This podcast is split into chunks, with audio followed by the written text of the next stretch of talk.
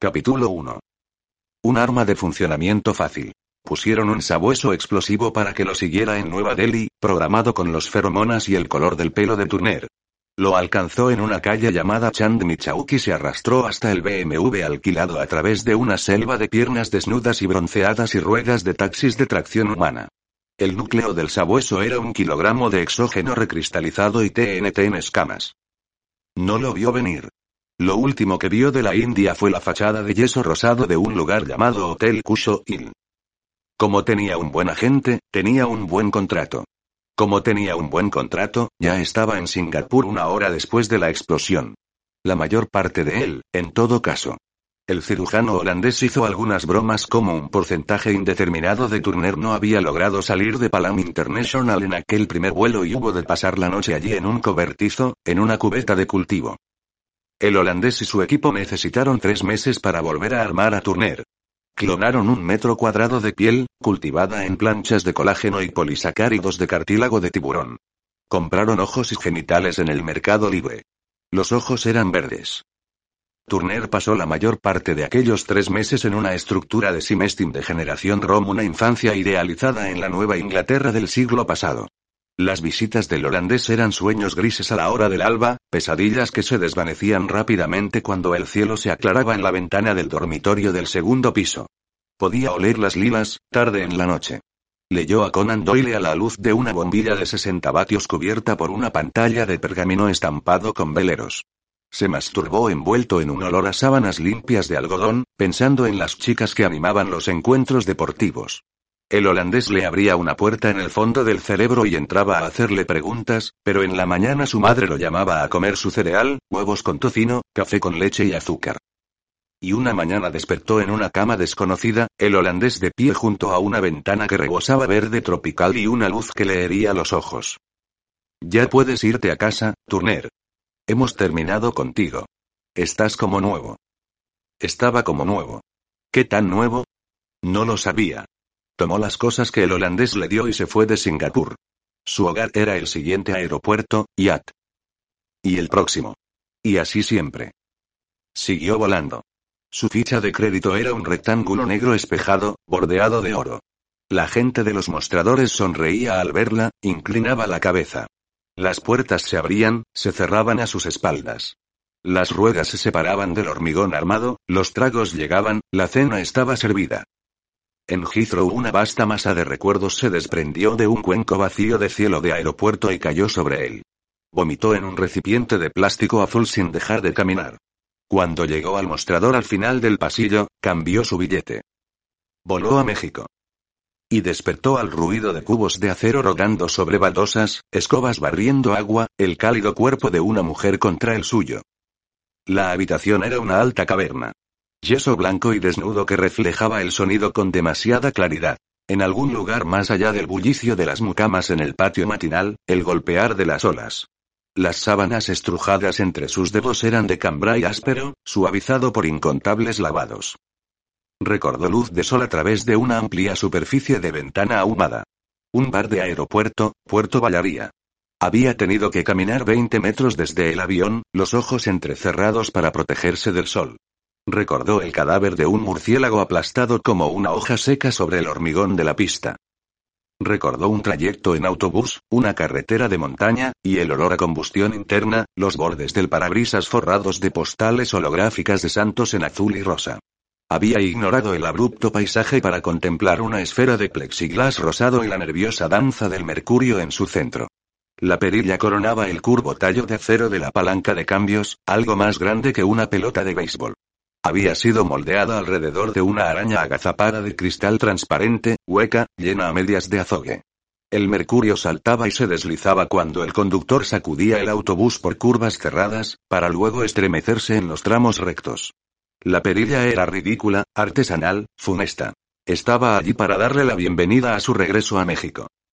Entre la docena de Microsofts que le diera el holandés, había uno que le permitiría un dominio relativo del castellano, pero en Bayar la había tanteado detrás de su oreja izquierda e insertado una espita contra el polvo en su lugar, ocultando conector y espita con un cuadrado microporoso del tono de su piel.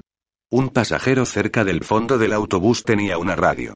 Una voz interrumpía periódicamente el metálico sonido de la música pop para recitar una especie de letanía, hileras de cifras de diez dígitos, los números ganadores en la Lotería Nacional. La mujer junto a él se movió en sueños. Se irguió sobre un codo para mirarla. El rostro de una extraña, pero no el que su vida en hoteles le había enseñado a esperar. Hubiera esperado una belleza rutinaria producto de cirugías selectivas y el inexorable darwinismo de la moda, un arquetipo cocinado a partir de los principales rostros de los medios masivos de comunicación de los últimos cinco años. Algo del medio oeste en el hueso de la mandíbula, arcaico y norteamericano. Las sábanas azules estaban plegadas en torno a sus caderas, la luz del sol entraba inclinada a través de la persiana de madera marcándole los largos muslos con líneas diagonales de oro. Los rostros con los que despertaba en los hoteles del mundo eran como los ornamentos de las capotas de Dios. Rostros dormidos de mujer, idénticos y solos, desnudos, apuntando en línea recta hacia el vacío. Pero este era distinto. De algún modo, ocultaba un sentido. Un sentido y un nombre. Se incorporó, balanceando las piernas fuera de la cama. Las plantas de sus pies registraron la aspereza de arena de playa sobre baldosa fría. Había un tenue y penetrante olor a insecticida. Desnudo, la cabeza palpitándole, se levantó. Hizo que sus piernas movieran. Caminó. Probó la primera de las dos puertas, encontró baldosas blancas, más yeso blanco, un bulboso duchador cromado que pendía de un tubo manchado de óxido. Los grifos del lavamanos ofrecían idénticas gotas de agua tibia como sangre. Un arcaico reloj de pulsera descansaba junto a un vaso de plástico, un Rolex mecánico sujeto a una correa de cuero claro. Las ventanas de postigo del baño no tenían vidrios, pero estaban cubiertas por una delgada malla de plástico verde. Miró hacia afuera por entre un entablillado de madera, frunciendo el ceño ante el límpido y ardiente sol, y vio una fuente seca de azulejos floreados y la oxidada carrocería de un VW Rabbit. Allison. Así se llamaba. Ella llevaba unos raídos shorts color khaki y una de sus camisetas blancas. Tenía las piernas muy bronceadas. El Rolex a cuerda, con su caja opaca e inoxidable, rodeaba su muñeca izquierda, montado en una correa de cuero de cerdo. Fueron caminando, descendiendo por la curva de la playa hacia Barra de Navidad. Se ciñeron a la estrecha franja de arena firme y mojada, fuera del alcance de la rompiente. Ya compartían una historia, él la recordaba en un kiosco del mercado de techos de lata del pueblecito, esa mañana. La forma en que sostenía con las dos manos el enorme jarro de barro lleno de café hervido rebañando huevos y salsa en el resquebrajado plato blanco de la tortilla, había visto las moscas rodeando los rayos de sol que se abrían camino a través de una maraña de palmas y paneles de material corrugado. Hablaron algo acerca del empleo de ella en cierto bufete de Los Ángeles. De cómo vivía sola en una de las destartaladas aldeas flotantes de las afueras de Redondo. Él le contó que se dedicaba a la gestión de personal. O lo había hecho, en todo caso.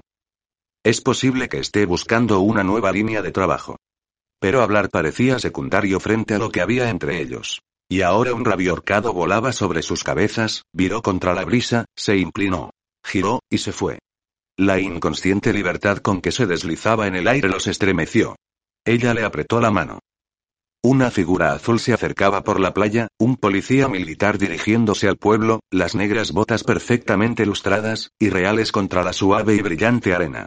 Cuando el hombre pasó a su lado, rostro oscuro e inmóvil tras los cristales espejados de sus gafas, Turner notó la carabina láser Steiner Optic con mira Fabrique Nationale. Los pantalones azules estaban impecables, los dobleces como cuchillas. Turner había sido soldado de derecho propio durante la mayor parte de su vida adulta, aunque nunca había llevado uniforme. Un mercenario al servicio de vastas organizaciones luchando encubiertamente por el control de economías enteras. Era un especialista en la extracción de investigadores y cuadros ejecutivos del más alto nivel. Las multinacionales para las que trabajaba nunca admitirían que hombres como Turner pudieran existir. Anoche te bebiste casi una botella de herradura, dijo ella. Él asintió. La mano de ella, en la suya, estaba tibia y seca. Él miraba cómo los dedos de sus pies se extendían en cada paso, el resquebrajado esmate rosa de sus uñas. Las olas rompían, sus bordes transparentes como cristal verde. Las gotas de espuma sobre el bronceado de Allison. Después del primer día juntos, la vida se transformó en una rutina sencilla. Desayunaban en el mercado, en un kiosco con un mostrador de hormigón tan liso por el desgaste que parecía mármol lustrado. Nadaban toda la mañana, hasta que el sol los empujaba de regreso a la frescura de las celosías del hotel, donde hacían el amor bajo las lentas aspas de madera del ventilador del cielo raso, y luego dormían. Por las tardes exploraban el laberinto de estrechas calles detrás de la avenida, o hacían expediciones a pie por las colinas. Cenaban en restaurantes frente a la playa y bebían en los patios de blancos hoteles. La luz de la luna se rizaba en el borde de las olas. Y poco a poco, sin palabras, ella le enseñó un nuevo estilo de pasión. Él estaba acostumbrado a que lo sirvieran, a recibir los anónimos servicios de hábiles profesionales. Ahora, en la caverna blanca, se arrodillaba sobre las baldosas. Bajaba la cabeza, lamiendo la sal del Pacífico mezclada con su propia humedad, el fresco interior de sus muslos contra las mejillas de él. Con las manos acunando sus caderas, la sostenía, la alzaba como a un cáliz, sus labios apretando con fuerza, mientras que con la lengua buscaba el lugar, el punto, la frecuencia que la llevase a casa. Luego, sonriendo, la montaba, la penetraba, y la seguía hasta allá. A veces, después, él hablaba. Largas espirales de frases borrosas que se desmadejaban para unirse al ruido del mar. Ella apenas si decía algo, pero, por poco que fuere, él había aprendido a darle importancia, y ella siempre lo abrazaba. Y escuchaba. Pasó una semana, y luego otra.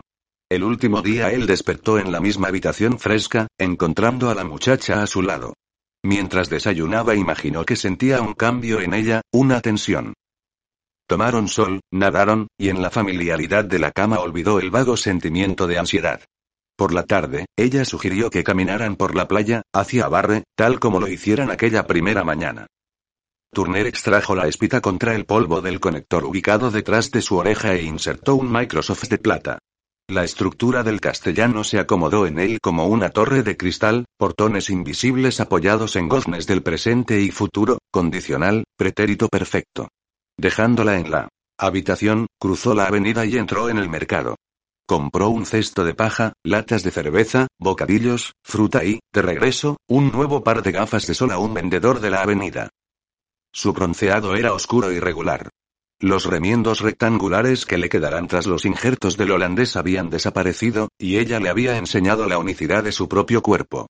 Por las mañanas, los ojos verdes que encontraba en el espejo del baño eran los suyos, y el holandés ya no perturbaba sus sueños con bromas sin gracia y una tos seca. Algunas veces, aún, soñaba con fragmentos de la India, un país que apenas conocía, astillas brillantes, chand michauk, olor a polvo y pan frito. Una cuarta parte de la longitud de la curva de la bahía los separaba de las paredes del hotel en ruinas. Aquí la corriente era más fuerte, cada ola que rompía, una detonación. Ahora ella lo arrastraba hasta el agua, algo nuevo en las esquinas de sus ojos, una cierta tensión. Las gaviotas se dispersaron cuando llegaron de la mano por la playa para contemplar las sombras en los portales vacíos.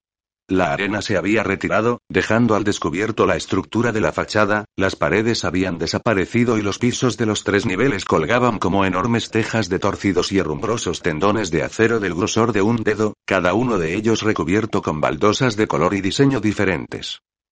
Sobre un arco de hormigón, escrito en infantiles mayúsculas formadas de conchas, se leía Hotel Playa del M. Mar dijo él, contemplando la inscripción, aunque había retirado el Microsoft.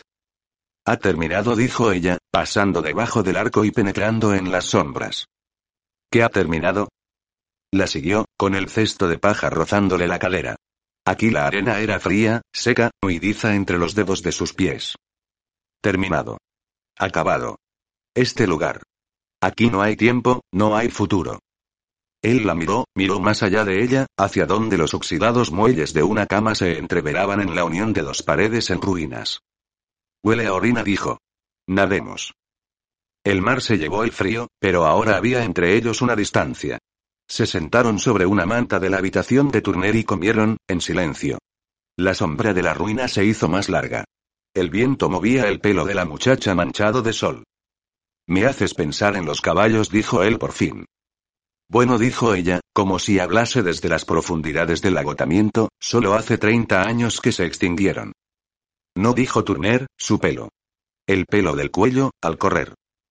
Crines dijo ella, y había lágrimas en sus ojos. Mierda. Sus hombros empezaron a sacudirse. Respiró hondo. Arrojó a la playa su lata vacía de carta blanca. Eso, yo, ¿qué importa? Sus brazos rodeándolo otra vez. Oh, vamos, Turner. Vamos. Y al tiempo que ella se recostó, arrastrándolo consigo, advirtió algo, un barco, reducido por la distancia a un guion blanco, donde el agua se encontraba con el cielo. Al incorporarse, mientras se ponía los téjanos recortados, vio el yate. Ahora estaba mucho más cerca, una elegante curva blanca cabalgando en el agua. Agua profunda. Aquí la playa debe de caer casi en vertical, a juzgar por la fuerza de las olas. Debía de ser por eso que la línea de hoteles terminaba donde terminaba, playa adentro, y por eso las ruinas no habían sobrevivido. Las olas habían desgastado sus cimientos. Dame el cesto. Ella estaba abotonándose la blusa que él le comprara en uno de los desvencijados tenderetes que bordeaban la avenida. Algodón mexicano azul eléctrico, mal hecha. La ropa que compraban en las tiendas apenas si duraba un día o dos. Que me des el cesto, dije. Ella lo hizo.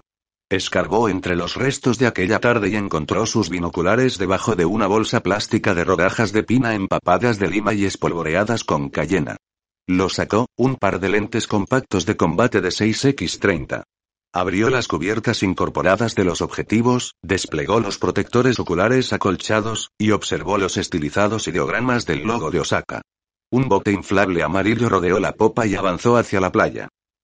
Turner, yo. Levántate. Metió a toda prisa la manta y la toalla en el cesto.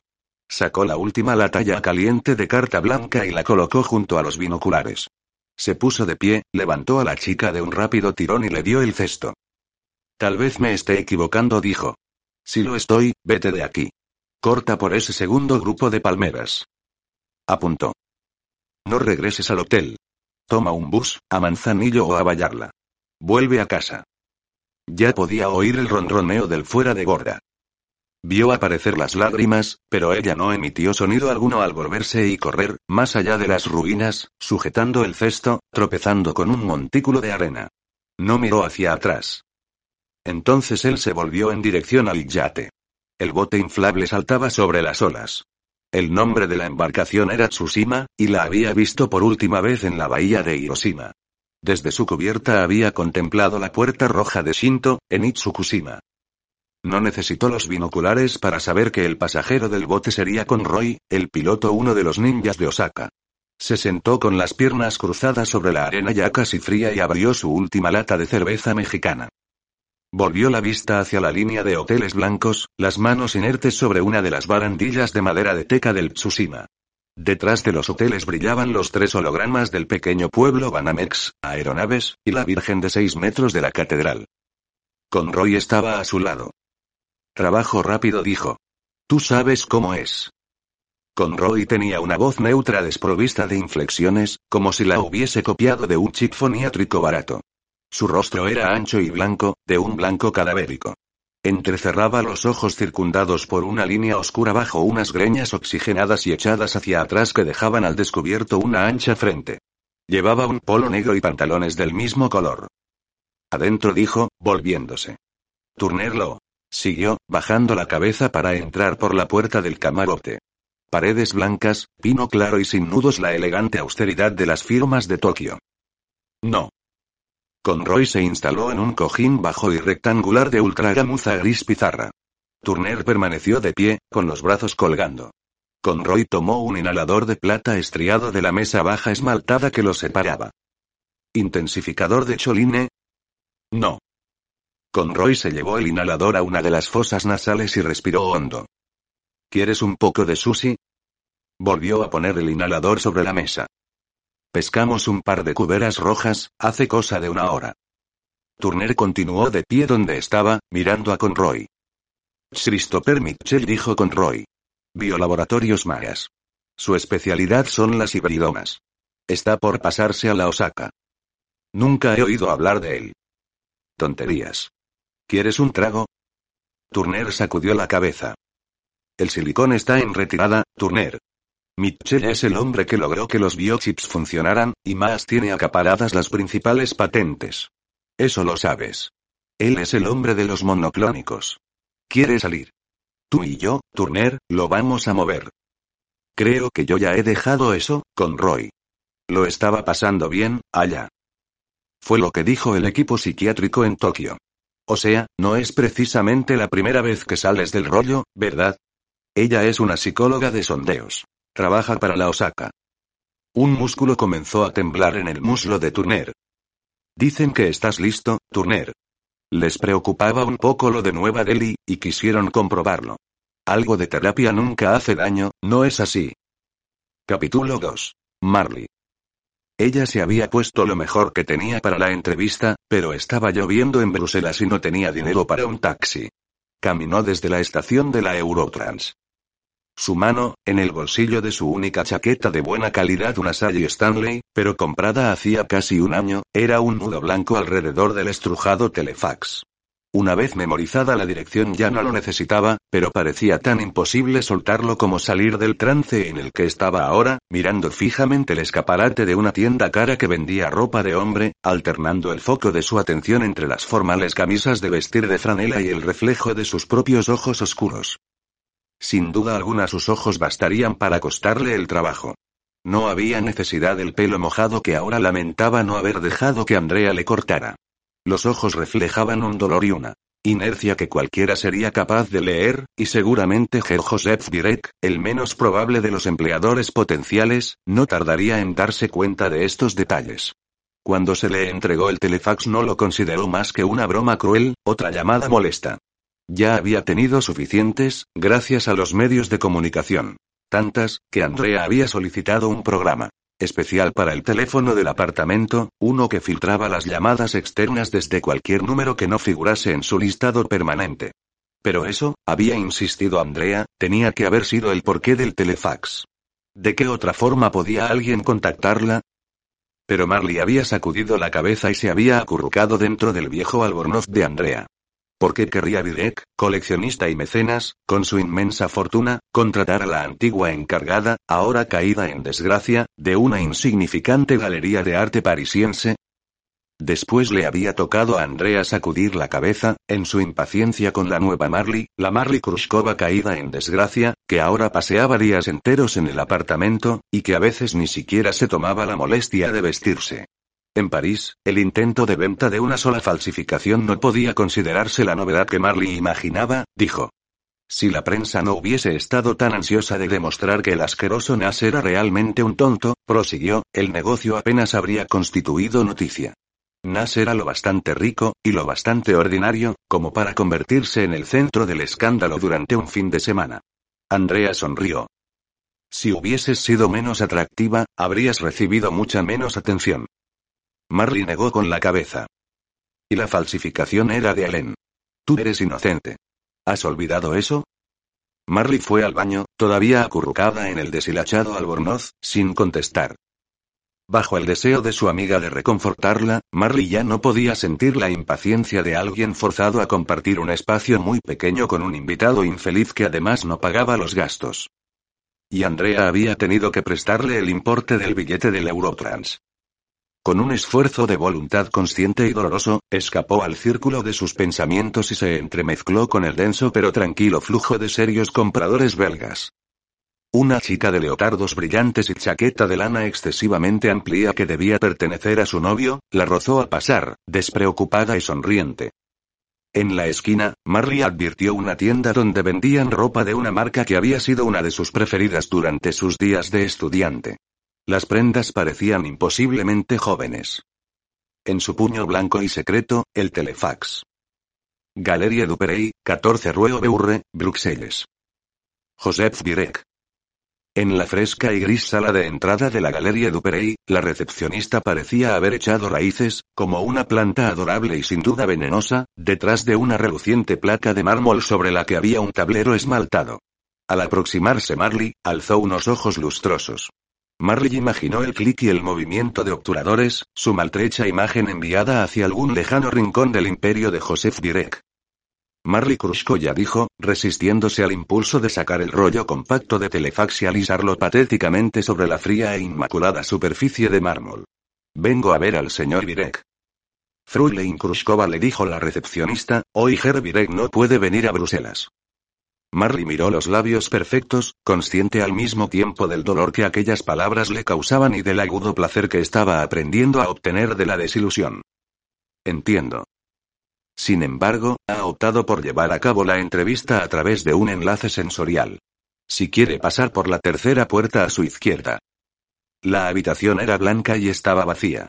De dos paredes colgaban hojas sin marco de lo que parecía cartulina manchada por la lluvia, perforadas por una variedad de instrumentos.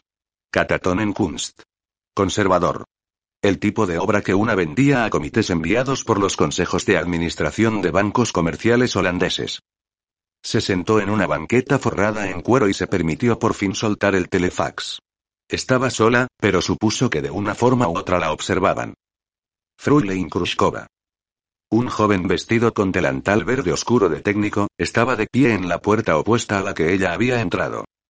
Dentro de un momento, por favor, cruzará usted la habitación y pasará por esta puerta. Por favor, tome la perilla lentamente, con firmeza, y de forma tal que permita un máximo contacto con la palma de su mano. Entre con cuidado. La desorientación espacial debería ser mínima. Ella lo miró, parpadeando. ¿Cómo? El enlace sensorial dijo antes de retirarse, y la puerta se cerró tras él. Ella se puso de pie, intentó dar forma a las húmedas solapas de su chaqueta, se tocó el pelo, lo pensó dos veces, respiró hondo, y cruzó el umbral. La frase de la recepcionista la había preparado para la única clase de enlace que conocía una señal de Simestim transmitida vía Bella Europa. Supuso que se pondría un casco tachonado de dermotrodos. Que Virek se valdría de un observador pasivo a modo de cámara humana. Pero la fortuna de Virek pertenecía a otra escala de magnitud totalmente distinta. Al cerrar los dedos sobre la fría perilla de bronce, ésta pareció estremecerse, recorriendo un espectro táctil de textura y temperatura en el primer segundo de contacto. Luego volvió a hacerse de metal, hierro pintado de verde, extendiéndose hacia adelante y hacia abajo, a lo largo de una línea de perspectiva, una vieja barandilla a la que ahora se aferraba perpleja. Unas gotas de lluvia le golpearon el rostro olor a lluvia y a tierra mojada. Una confusión de pequeños detalles, su propio recuerdo de un bien regado picnic de la escuela de arte, luchando con la perfecta ilusión de Virek. A sus pies se extendía el inconfundible panorama de Barcelona, el humo velaba las extrañas agujas de la iglesia de la Sagrada Familia. Se asió a la barandilla con la otra mano también, combatiendo el vértigo. Conocía este lugar. Estaba en el Parque Güell, la tierra encantada de Antonio Gaudí, que se erguía desolada tras el centro de la ciudad. A su izquierda, un gigantesco lagarto hecho de trozos de cerámica parecía congelado en medio de una rampa de áspera piedra. Su sonrisa fuente regaba un cantero de flores cansadas. Está usted algo confundida. Le ruego que me disculpe. Joseph que estaba debajo de ella, sentado en el borde de uno de los serpenteantes bancos del parque, los anchos hombros encorvados dentro de un suave abrigo. Toda la vida ella había encontrado aquellos rasgos vagamente familiares. Por alguna razón recordó entonces una fotografía de Virek y el rey de Inglaterra. Él le sonrió. Tenía un cráneo grande y hermoso bajo un rígido cepillo de pelo gris oscuro. Sus fosas nasales estaban permanentemente dilatadas, como si inhalase vientos invisibles de arte y de comercio. Sus ojos, muy grandes tras las gafas redondas y sin montura, que constituían una imagen de marca, eran azul claro y, de un modo extraño, dulces. Por favor. Con una mano estrecha dio unos golpecitos en el aleatorio mosaico de trozos de cerámica que cubrían el banco. Debe usted perdonarme que dependa tanto de la tecnología. Hace más de una década que me encuentro confinado en la tina de un laboratorio. En algún repugnante suburbio industrial de Estocolmo. O quizás del infierno. No soy un hombre sano, Marley. Siéntese junto a mí. Respirando hondo, bajó los peldaños de piedra y atravesó el pavimento. Herbie dijo, yo lo vi a usted dar una conferencia en Múnich, hace dos años. Una crítica sobre Faisler y su Autistiches Theater. Entonces parecía usted estar bien. Faisler. La bronceada frente de Virek se arrugó. Usted vio un doble. Un holograma, tal vez. En mi nombre, Marley, se perpetran muchas cosas. Algunos aspectos de mi fortuna se han ido haciendo autónomos. A veces llegan a luchar entre sí. Rebelión en las extremidades fiscales. Sin embargo, por razones tan complejas como para ser totalmente ocultadas, el hecho de mi enfermedad nunca ha sido revelado al público. Se sentó junto a él y bajó la mirada hacia el sucio pavimento entre las gastadas puntas de sus botas negras de París. Vio un fragmento de gravilla clara, un oxidado sujetador de papel, el pequeño y polvoriento cadáver de una abeja o avispón. Es asombrosamente nítido y detallado. Sí dijo él, los nuevos biochips más. Debería usted saber, prosiguió, que lo que yo sé de su vida privada es casi tan detallado como eso. Y en algunos aspectos la conozco mejor que usted misma. ¿De verdad? Era lo más fácil, descubrió, concentrarse en la ciudad, escogiendo puntos de referencia que recordaba de una media docena de vacaciones estudiantiles. Allí, exactamente allí, estarían las ramblas, loros y flores, las tabernas en las que se servía cerveza negra y calamares. Sí. Yo sé que fue su amante quien la convenció de que usted había encontrado un original perdido de Cornell. Marley cerró los ojos. Él encargó la falsificación a dos talentosos estudiantes artesanos y a un prestigioso historiador que se encontraba en ciertos aprietos personales. Les pagó con dinero que ya había sustraído de su galería, de lo que usted sin duda se había percatado. ¿Está usted llorando? Marley asintió. Un frío dedo índice le golpeó la muñeca. Yo compré Anas. Soborné a la policía para que abandonara el caso. No valía la pena comprar a la prensa. Rara vez lo vale. Y ahora, quizás, su ligera notoriedad podría representar una ventaja. Herbirek, yo. Un momento, por favor. Paco. Ven aquí, muchacho. Marley abrió los ojos y vio a un niño de unos seis años, herméticamente enfundado en una oscura americana y pantalones cortos, calcetines claros, y abotonadas botas de charol negro. Una lisa franja de pelo castaño caía sobre su frente dibujando una nítida curva. Sostenía algo en sus manos, una caja.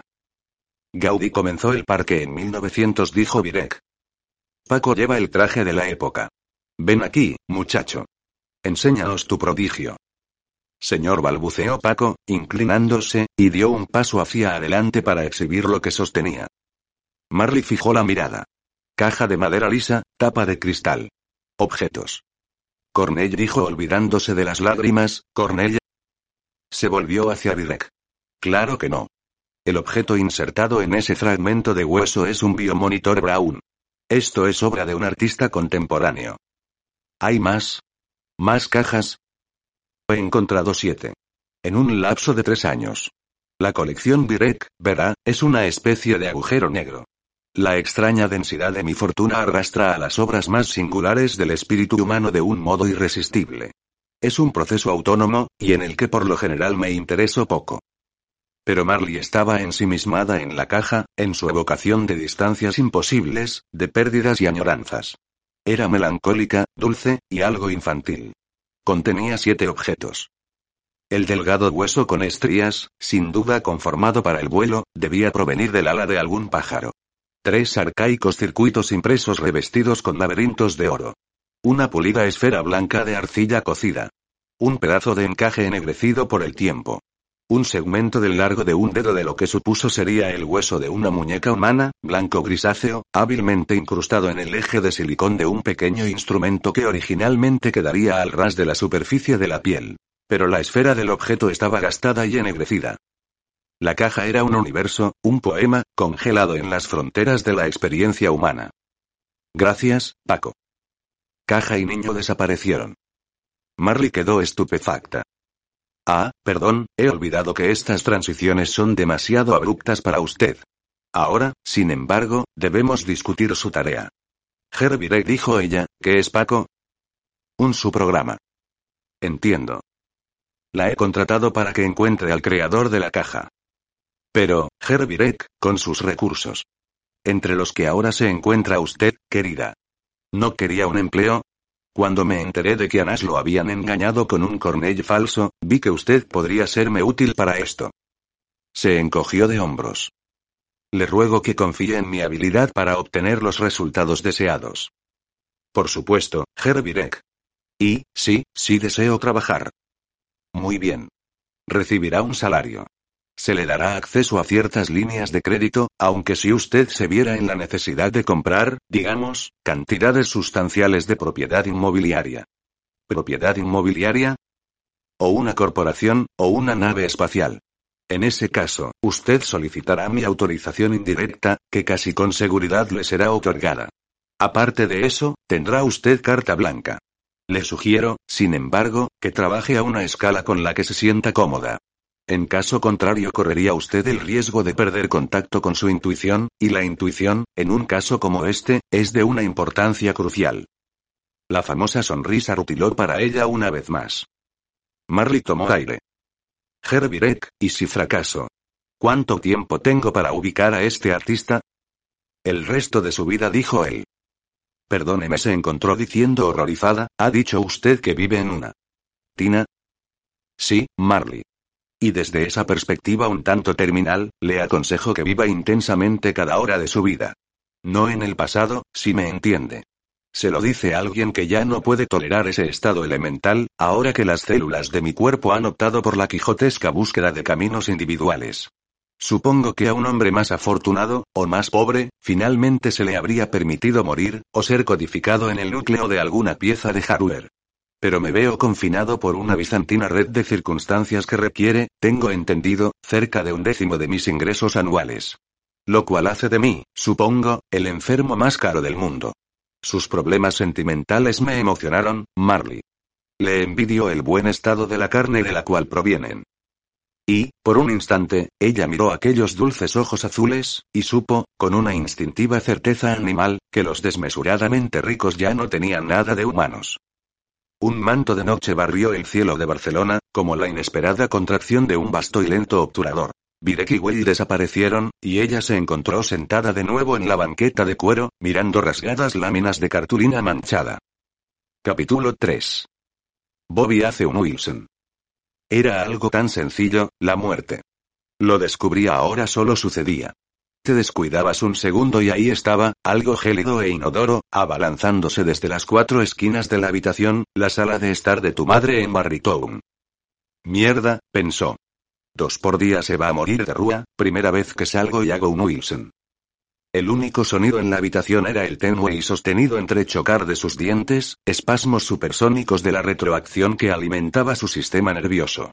Observó el delicado temblor de su mano helada a centímetros del interruptor de plástico rojo que podía romper la conexión que lo estaba matando. Mierda. Había llegado a casa para enseguida concentrarse en aquello. Introdujo el romperhielos que había alquilado a dos por día y conectó, buscando la base que eligiera como primer objetivo real. Supuso que aquella era la manera de proceder si quieres hacerlo, entonces hazlo. Hacía apenas un mes que tenía la pequeña consola Ono Sendai, pero ya sabía que quería ser algo más que un simple salchichero de Barrytown. Bobby Neumark, alias Conde Cero. Pero ya había terminado. Los espectáculos nunca terminaban así, nada más comenzar. En un show, la chica del héroe, o tal vez su socio, entraría corriendo, quitaría los trozos de un tirón y daría un manotazo al pequeño interruptor rojo de off. Para que te salvaras, para salvarte. Pero ahora Bobby estaba solo, con su sistema nervioso autónomo dominado por las defensas de una base de datos ubicada a 3.000 kilómetros de Barrytown, y él lo sabía. Había algo de alquimia en esa oscuridad inminente, algo que le permitió ver de soslayo la infinita deseabilidad de aquella habitación, con su alfombra color alfombra y sus cortinas color cortina, su sofá venido a menos, el anguloso marco cromado que soportaba los componentes de un módulo de entretenimiento Itachi de seis años de antigüedad. Había cerrado cuidadosamente esas cortinas preparándose para el viaje, pero ahora, de algún modo, parecía que podía ver hacia afuera, donde los edificios de Barrytown dibujaban la cresta de una ola de hormigón que rompería contra las oscuras torres de los proyectos. Aquella ola de edificios estaba erizada de un delgado manto insectiforme de antenas y platos parabólicos, entrelazados con cuerdas de ropa colgada. A su madre le gustaba quejarse de eso. Ella tenía una secadora.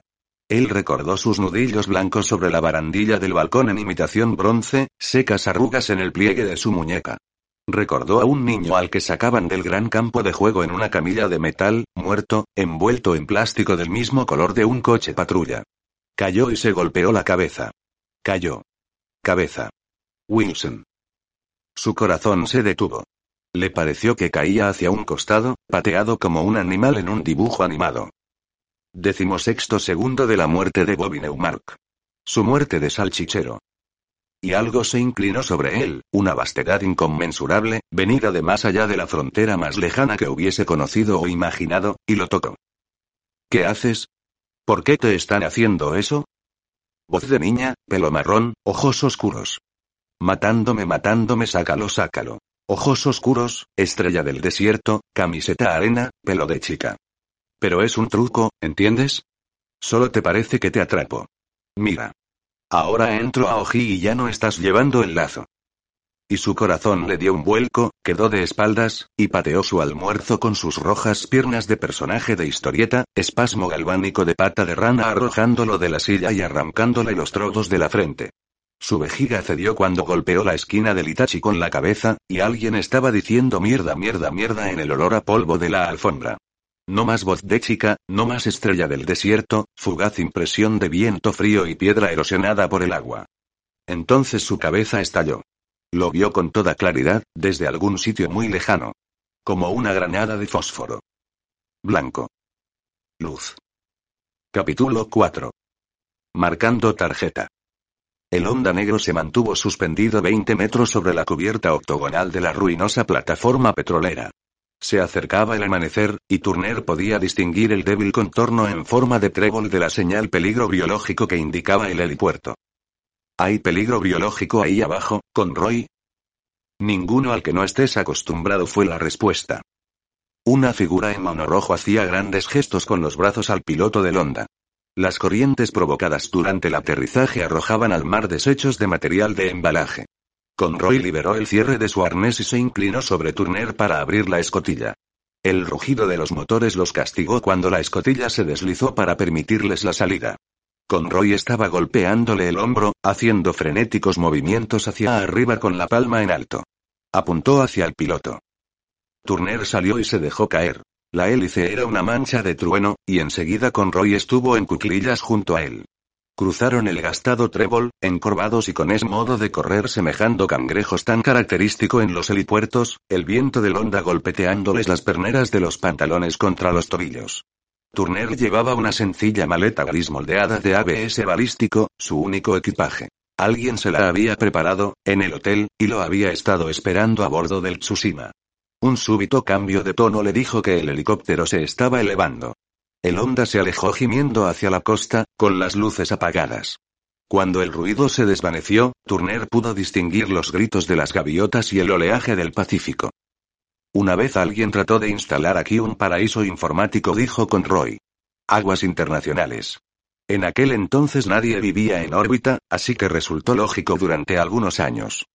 Comenzó a caminar hacia un oxidado bosque de vigas que sustentaban la superestructura de la platier. Según un guion que me mostró la Osaka, traeríamos a Mitchell hasta aquí, lo limpiaríamos, lo meteríamos en el Tsushima y a toda máquina hasta el viejo Japón. Yo les dije, olvídense a esa mierda.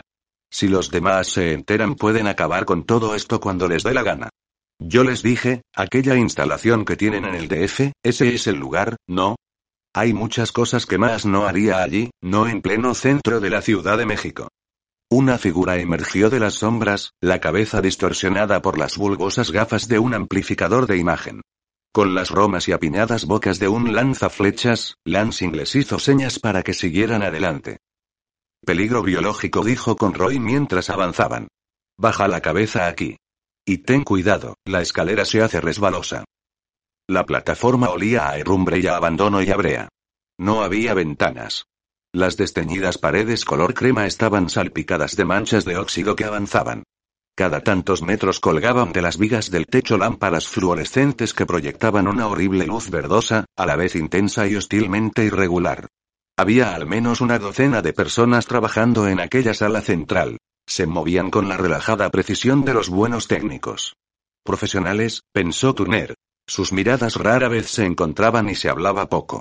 Hacía frío, mucho frío, y Conroy le había dado un enorme anorak cubierto de etiquetas y cremalleras. Un hombre de barba, vestido con una cazadora de aviador de piel de cordero, estaba sujetando con cinta plateada unos tramos de fibra óptica a un tabique abollado. Conroy discutía en voz baja con una negra que llevaba un anorak como el de Turner. El técnico de barba levantó la vista de su trabajo y vio a Turner. Mierda dijo, aún arrodillado, sabía que iba a ser grande, pero no que iba a ser tan duro. Se levantó, limpiándose con un movimiento inconsciente las palmas de las manos en los vaqueros. Al igual que el resto de los técnicos, usaba guantes de cirugía. Tú eres Turner. Sonrió, dirigió una breve mirada a Conroy, y de un bolsillo de la cazadora sacó un termo de plástico negro. Para que se te pase el frío. ¿Me recuerdas?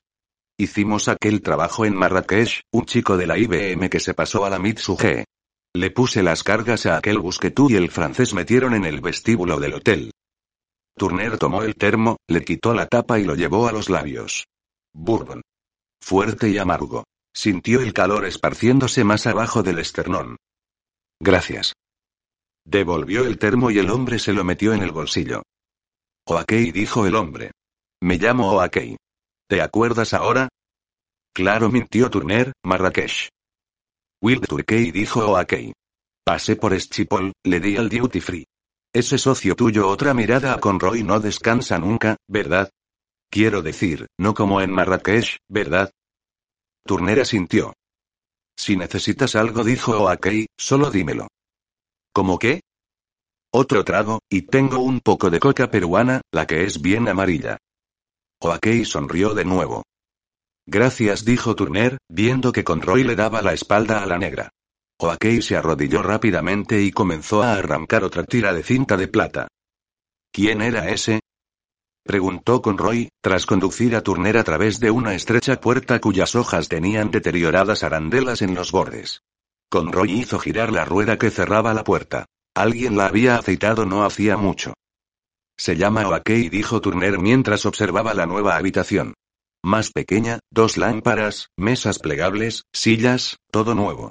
Sobre las mesas, instrumental de algún tipo, bajo fundas de plástico negro. ¿Un amigo tuyo? No dijo Turner. Trabajó para mí una vez.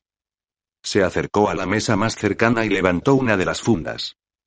¿Qué es esto? La consola tenía el aspecto anónimo y a medio terminar de un prototipo de fábrica. Una consola de ciberespacio más Neotech. Turner levantó las cejas. ¿Tuya? Tenemos dos. Una está allá. La envió la Osaka. Es lo más rápido en la matriz, evidentemente, y en la Osaka no pueden ni siquiera averiguar cómo están proyectados los chips para copiarlos. Una tecnología totalmente distinta. ¿Las consiguieron por Mitchell? No dicen nada. El que las hayan soltado para darle a nuestros hockeys una ventaja, indica lo mucho que necesitan al hombre. ¿Quién está en consola, con Roy? Jailene Slide. Estaba hablando con ella ahora. Movió la cabeza en dirección a la puerta. El que está en la otra es de Los Ángeles, un muchacho llamado Ramírez. ¿Son buenos? Turner volvió a colocar la funda. Con lo que costarán, mejor que lo sean. Jailene ha ganado mucho nombre en los últimos dos años, y Ramírez es su suplente.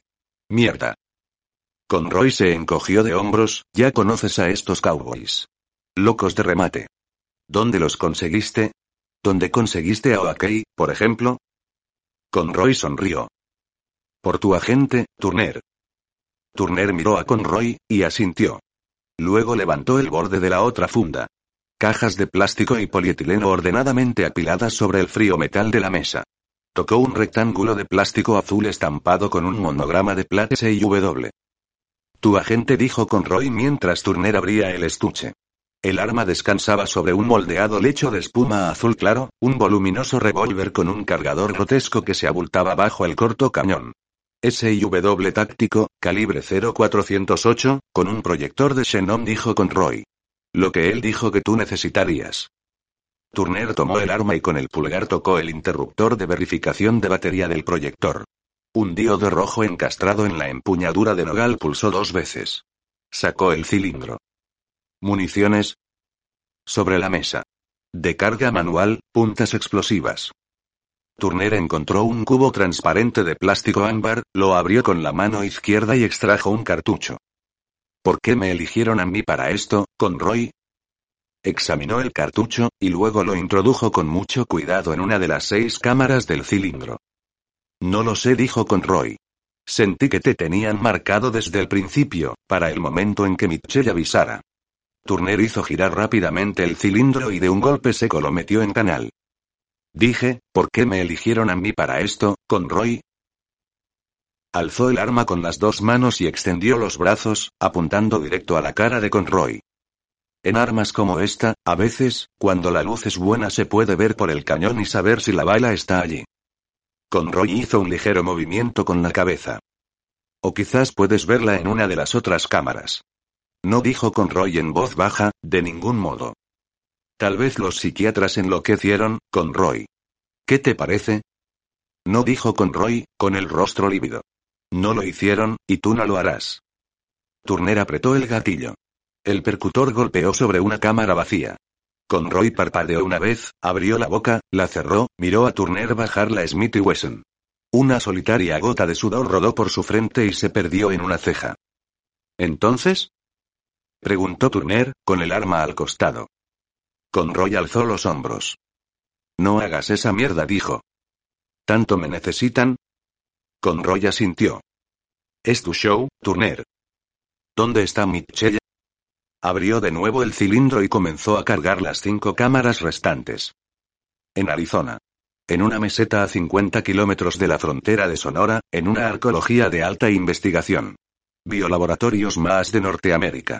Hasta la frontera, son dueños de todo el sector, y la meseta está en el centro de la zona de rastreo de cuatro satélites de reconocimiento. Muy hermético. ¿Y cómo se supone que vamos a entrar? No vamos a entrar. Mitchell va a salir por él mismo. Nosotros lo esperamos, lo recogemos y lo llevamos a la Osaka intacto. Conroy metió un dedo detrás del cuello abierto de su camisa negra y sacó un pedazo de cordel de nylon también negro, y luego un pequeño sobre de plástico del mismo color con un cierre velcro. Lo abrió cuidadosamente y extrajo un objeto. Lo puso sobre la palma de su mano y se lo ofreció a Turner. Aquí está. Esto es lo que envió. Turner colocó el revólver sobre la mesa más cercana y tomó el objeto. Parecía un Microsoft gris y abultado. En un extremo, una neuroconexión ordinaria, y en el otro, una extraña y redondeada forma que no se semejaba a nada que hubiera visto antes. ¿Qué es? Un Biosoft. Jailene se lo conectó, y según su opinión es el resultado de una IA, una especie de dossier sobre Mitchell, con un mensaje para la Osaka enganchado al final. Será mejor que lo compruebes por ti mismo. Te conviene enterarte cuanto antes del asunto.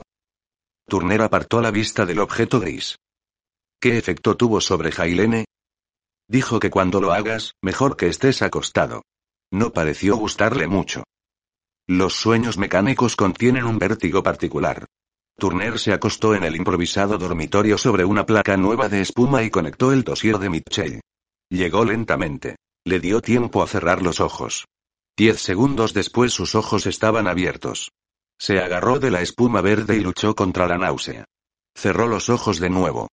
Volvió a apoderarse de él poco a poco una marea vacilante, no lineal, de hechos y datos sensoriales, una especie de relato expuesto en planos interrumpidos y yuxtaposiciones surrealistas. Era algo así como ir en una montaña rusa que pasaba como al azar de la existencia a la no existencia a intervalos de una rapidez imposible, cambiando de altitud, de ángulo y de sentido con cada pulsación de la nada, salvo por el hecho de que las variaciones no estaban relacionadas con ninguna orientación física, sino más bien con fulminantes alternancias en el sistema de símbolos y paradigmas. La información nunca había sido concebida para el acceso humano.